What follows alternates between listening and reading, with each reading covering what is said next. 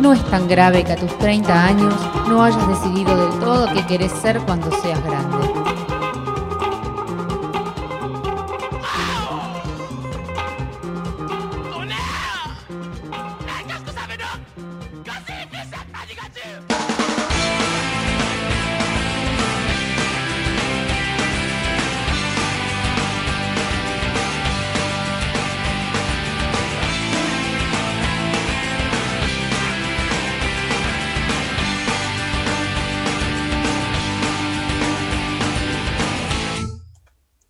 De vuelta en escena en este especial negacionista en No es tan grave.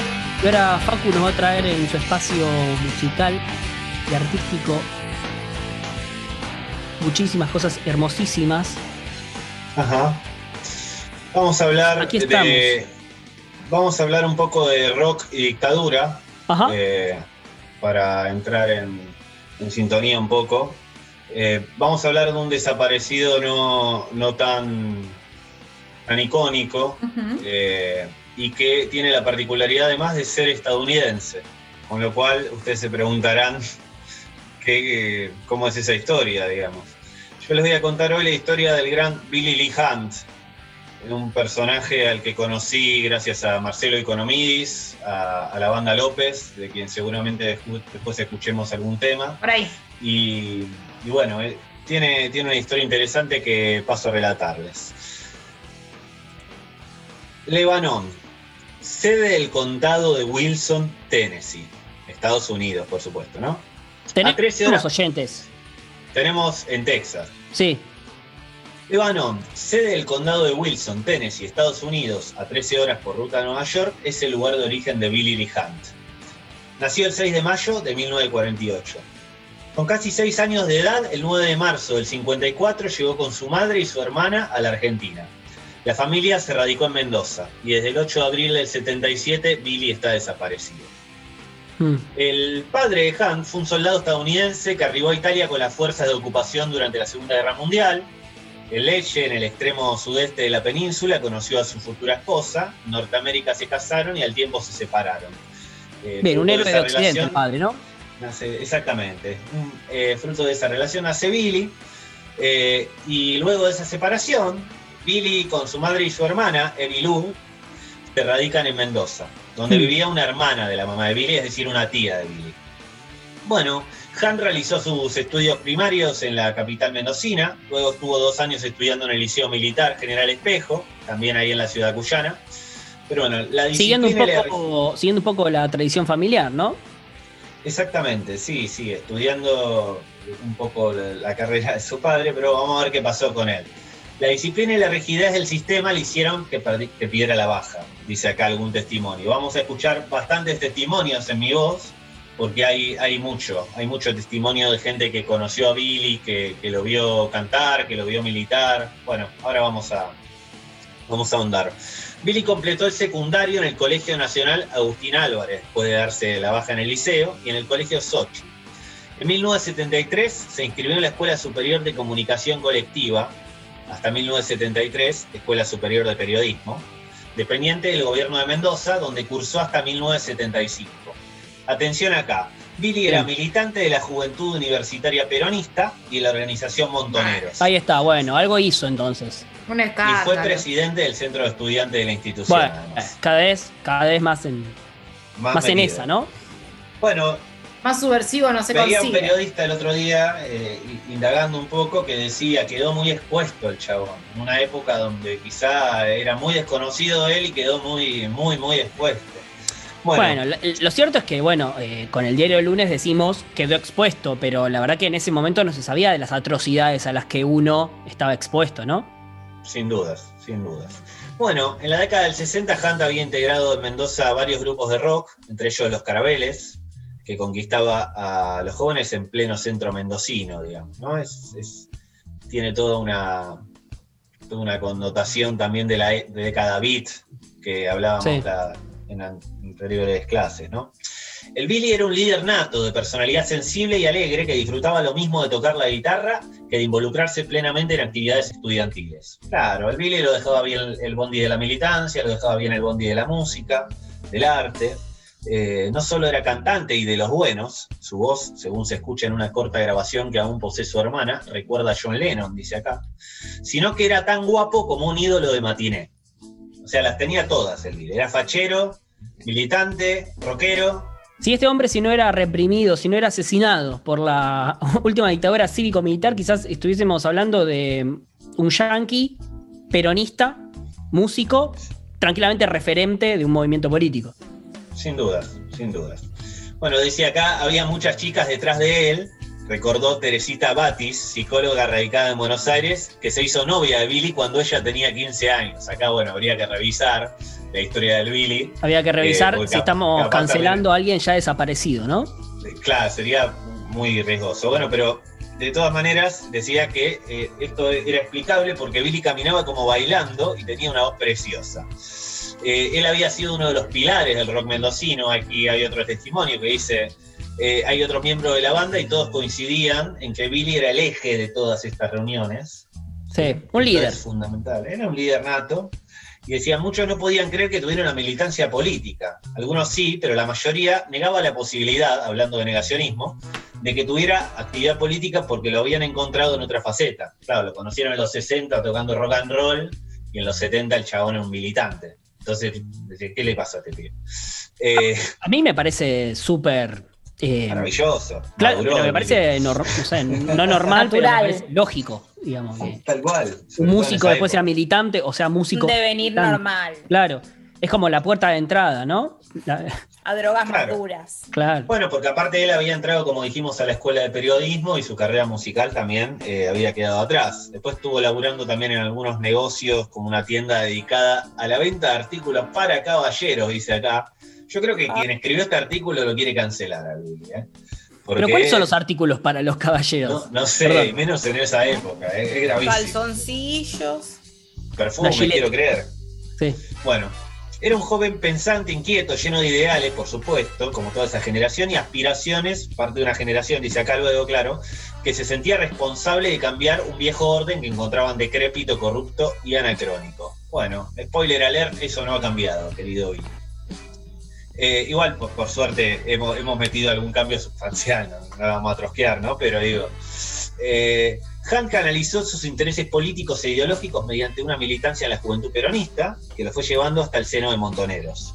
Ajá, Acá dice, una vez más el amor, como en la vida de Hermes Cromo, nuestro CEO, el origen de esta militancia estaría vinculada a la relación que mantuvo durante una estadía en Buenos Aires con una joven montonera. Es decir, que quizá Billy se enganchó, se enamoró y por ahí entró a la militancia, entró a las organizaciones armadas. Eh, y bueno, acá eh, Alberto, el pato Moral González, cuya hermana Ana María, militante montonera, está también desaparecido, desaparecida, dice, el carisma de Billy era su mayor amenaza. Mm. Era un peronista, o sea, un peronista que nació en Estados Unidos, ¿no? Estamos eh, frente a un personaje, un personaje que lo, extraño, eh, y la verdad que, bueno, en, esta semana de la memoria, recordarlo, eh, la verdad que también duele mucho porque, bueno, la verdad que se ha perdido a un hombre que, que, la ha sabido, ¿no? Tal cual. Y bueno, acá dice, una de las versiones existentes sobre la desaparición del norteamericano, supone que eh, Ana Moral, la hermana del pato que escuchábamos recién, fue víctima con Hunt y otro compañero de un enfrentamiento con grupos policiales en las inmediaciones de la iglesia de Fátima, Villa Hipódromo, Godoy Cruz. Pero esta versión no ha sido corroborada, porque acá dicen, con, con Billy no había ametralladora, había una guitarra. ah, no era un hombre de armas tomar, digamos. Bueno, eso dice, o sea, así como te dicen una cosa, te dicen la otra, porque quizá esa era gente que lo conocía de otra época y Billy en ese momento ya estaba calzado. Claro, ya estaba militando de, claro, una armada. Hay que ver, hay que ver si en ese momento había una guitarra. Bueno, vamos a ver. El estudiante de alto perfil, el músico simpático, el promisorio periodista, era el tipo de persona que representaba un peligro para la Junta Militar, por supuesto, y sus planes de reorganizar la vida en la Argentina, dice acá. Billy, aunque no era tirabombas, yo no sé quién escribió esto, pero le mando un saludo muy grande, claramente no cabía dentro del nuevo orden. Su personalidad lo llevó a elegir ese camino, extendiendo una mano a gente que no lo conocía. Eh, dijo otro amigo cercano a Hunt, Edgardo Riveros, de 48 años. Nunca dudó jugársela por alguien, pero nadie, ni en ese momento ni ahora, se puede imaginar que haya tenido el final que tuvo. bueno, el final que tuvo se refiere al operativo de abril de 1977. Hmm. Eh, los rastros de Hans se pierden tras ese operativo. Eh. Se presume que él cae en esa época cuando el comando militar eh, despliega un amplio plan represivo sobre un grupo de militantes de la juventud peronista, montoneros, digamos, una persecución que, que sabemos que vinieron a hacer. Bueno, y acá dice que hay toda una polémica respecto de Hans eh, como desaparecido estadounidense, porque no, no hubo un reclamo por el por esa desaparición. No hubo un reclamo eh, de él.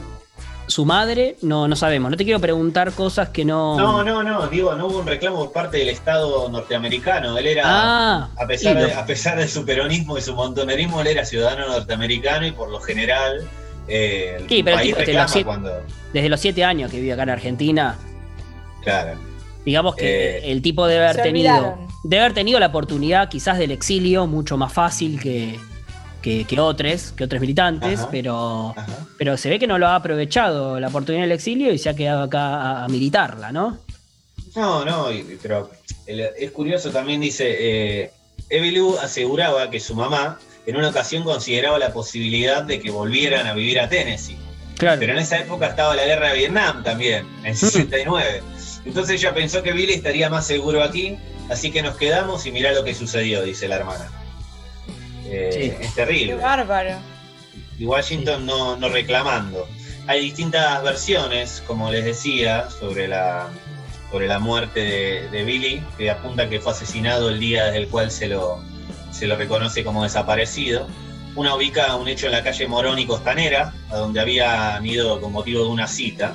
Otra se refiere a un hecho en Las Heras, no precisado. La tercera ubica su asesinato en Guaymallén, en Alberdi, Uruguay, donde en esos días se produjo un enfrentamiento. Pero el mismo sucedió el día 10, o sea que no coincide en realidad con lo de Billy. Y la cuarta versión, que es la más aceptada, sostiene que estaba en Godoy Cruz junto a Ana Moral el día 8 en las proximidades de la iglesia de Nuestra Señora de Fátima. Así que bueno, esa fue la, triste historia porque nos han cortado el trasvase generacional, nos han impedido a, una generación entera poder tal vez disfrutar de su música o su despliegue como periodista, como militante, como presidente y todo lo que han hecho también con esa generación, ¿no? Pero tenemos la oportunidad de escucharlo, ¿no? No a él, pero vamos a escuchar una canción biográfica, ¿sí? Vamos a escuchar una canción de López, eh, cuyo video está producido por Marcelo Economidis también eh, que se llama justamente Billy Lee Hunt. Esta fue entonces la historia de Billy Lee Hunt, eh, el rockero militante, desaparecido en la Argentina desde el 8 de abril de 1977. Y aunque en este desierto no haya amor, su memoria canta ante nosotros, sin dudas. Lleva ropa, lleva libros, lleva viola y una facha mortal.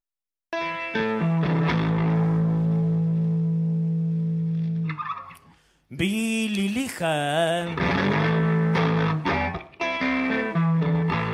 a las montañas va.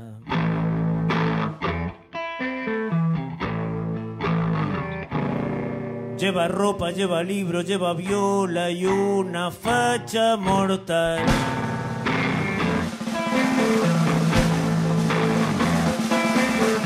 Billy Lija haciendo por acá?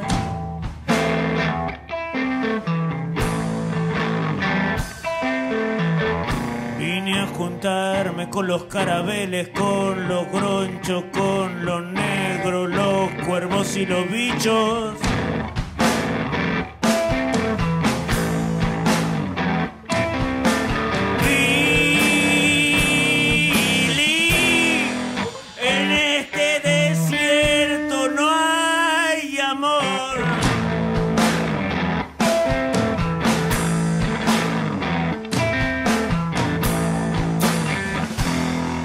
Noche voy a escuchar a los carabeles.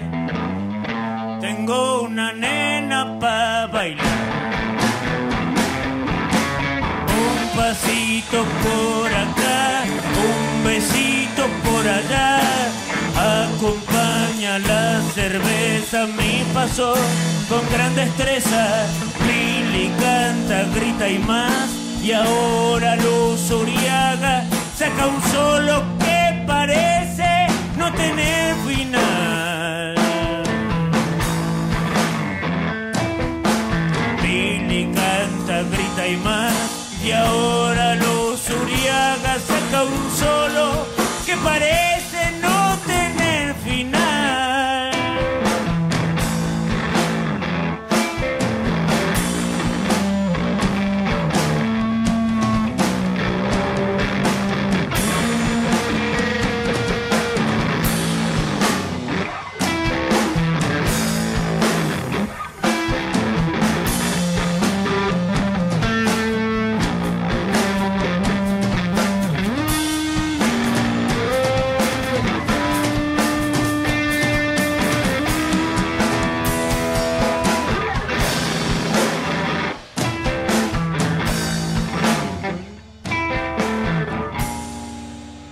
Un tiempo, Billy desapareció.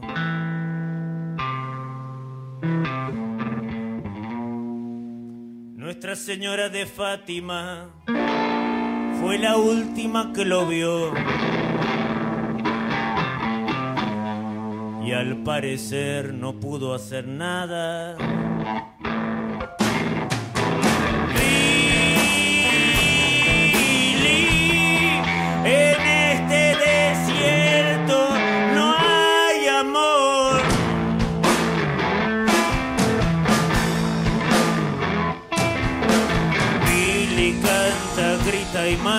Y ahora Luz Uriaga saca un solo que parece no tener final.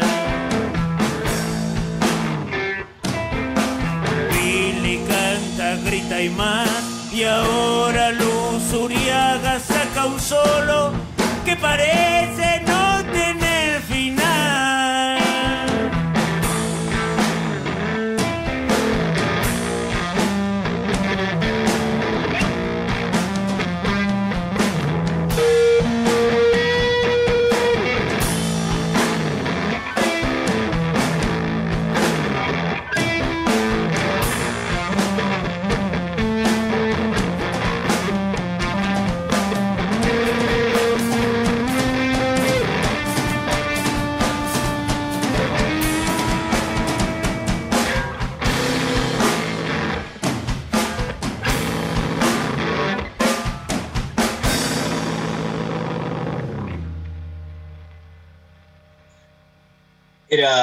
López en No es tan grave, Billy Lee Hunt.